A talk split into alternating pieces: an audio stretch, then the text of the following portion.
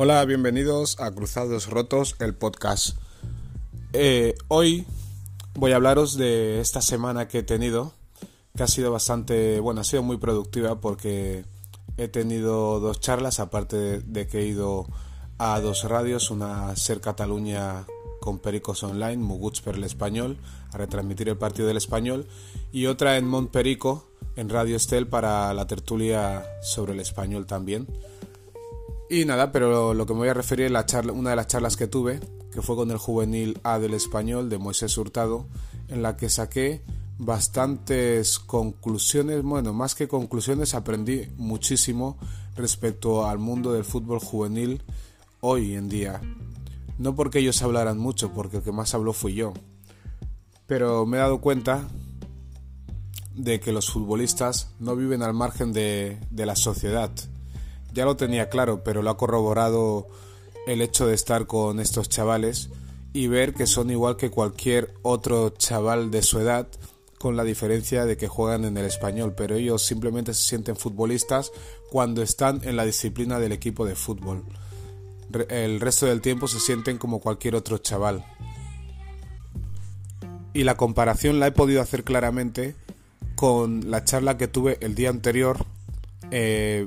para un proyecto de la Fundación Privada Pereclosas que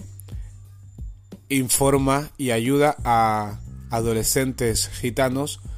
a encontrar su futuro laboral. Eh, mi actuación ahí fue explicarles cómo es el mundo del fútbol, porque muchos de ellos desean ser futbolistas.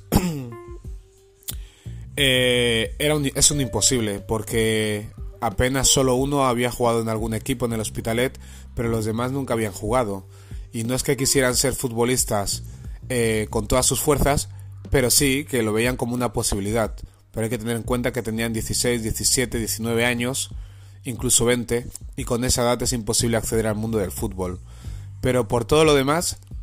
eh, los vi igual que los jugadores del español, porque tenían la misma pose que unos y otros, que es la de adolescentes que lo tienen todo, que eso no es una crítica, simplemente es una apreciación, lo tienen todo a nivel material y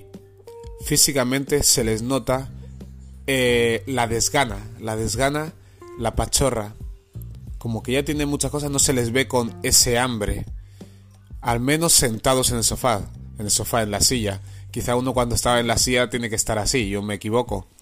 pero los vi muy parecidos en ese aspecto. Eh, había que motivarles para que hagan preguntas, que a lo mejor no les parece interesante, pero aguantaron una hora y pico perfectamente y participaron con sus risas, con sus caras, con sus emociones, a todo lo que yo decía.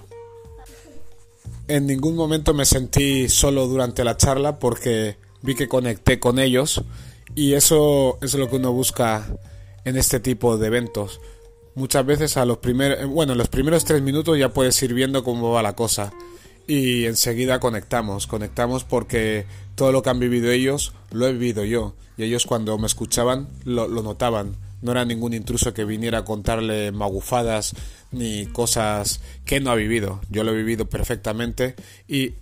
tengo la cierta habilidad para poder expresarlo y comunicarlo. Y me gustó, me gustó mucho porque en sus caras vi vi ganas, pero vi preocupación, porque en el mundo del fútbol base profesional uno se está jugando las castañas continuamente y y tiene la cabeza más allá del presente, siempre es en el futuro, porque en el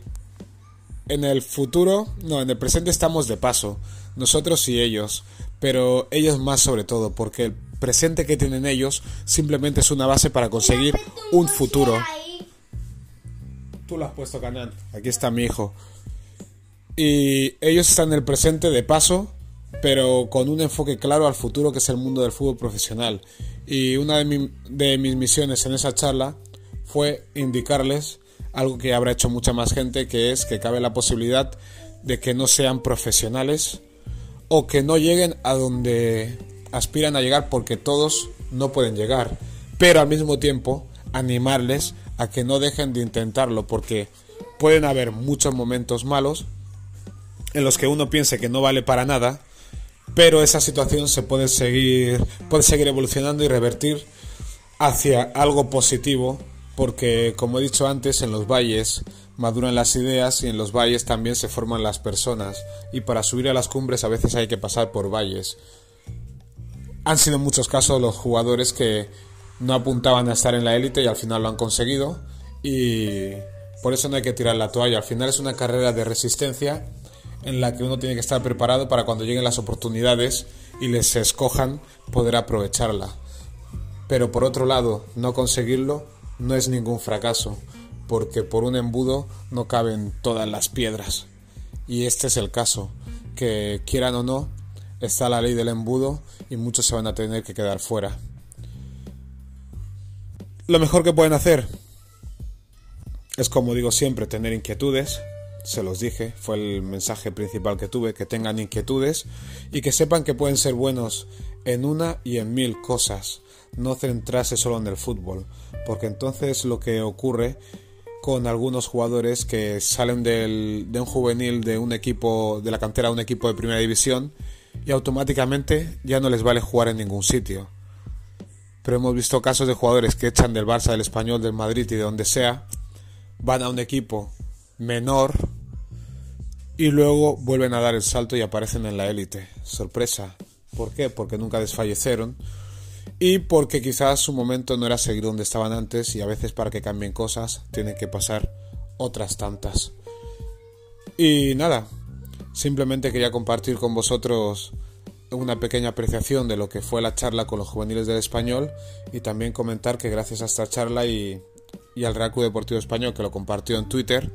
me han salido algunas charlas más y prácticamente sí, las he aceptado casi todas, las que me vienen bien. Y seguiremos hablando de esto, que realmente no estoy hablando de fútbol, estoy hablando de vida y de tener inquietudes. Básicamente, Jacinto Ela, Cruzados Rotos, el podcast. Puedes seguirme en jacintoela.com y mis libros son Fútbol B, lo que me habría gustado saber cuando era futbolista y nadie me contó, y Ulises, Diario de un futbolista pobre, disponibles en Amazon. See you